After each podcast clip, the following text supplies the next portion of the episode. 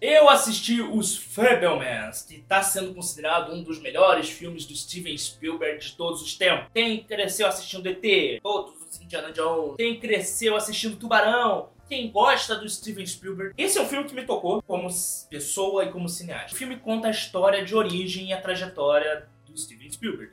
Afinal de contas, é um filme biográfico. E o filme já começa com o próprio Spielberg falando do filme, uma carta para sua família. Porém, ele nos engana. Os Fabelmans ele é a biografia do Spielberg? É. Mas é a sua visão de como sua família era e não de fato como ela é. Isso ele deixa claro em vários momentos. Porém, o filme também mostra a sua trajetória, do passo a passo que ele cresceu, de como ele se desenvolveu e o que ele fez para se tornar o cineasta que ele se tornou hoje.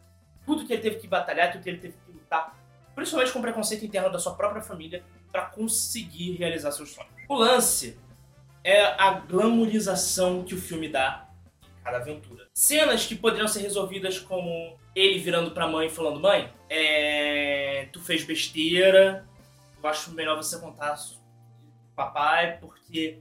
É... Bem, eu não vou ficar. não vou segurar teus pepinos, não. Se desenrolam por quase uma hora esse dilema do conto, não conto, conto, não conto, confronto, não confronto. E você sabe que no final ele vai confrontar. Desde a da primeira fala até o final, você sabe que vai ter esse confronto.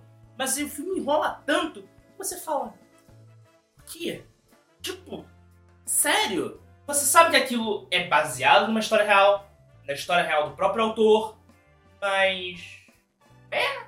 Então, assim, é um filme legal. Eu não considero o melhor filme do Spielberg. Acho que o filme merece ser assistido, principalmente se você é fã de cinema, principalmente se você é fã de Spielberg, e se você pensa em algum dia seguir a carreira de cineasta. Então, assim, vale a pena ser assistido, mas não é o melhor filme do Spielberg, pelo amor de Deus. E se você quiser assistir mais críticas e opiniões minhas, só clicar aqui na playlist que está aparecendo aqui na sua tela do YouTube. E se você estiver assistindo no TikTok, não esquece de curtir e seguir para mais vídeos.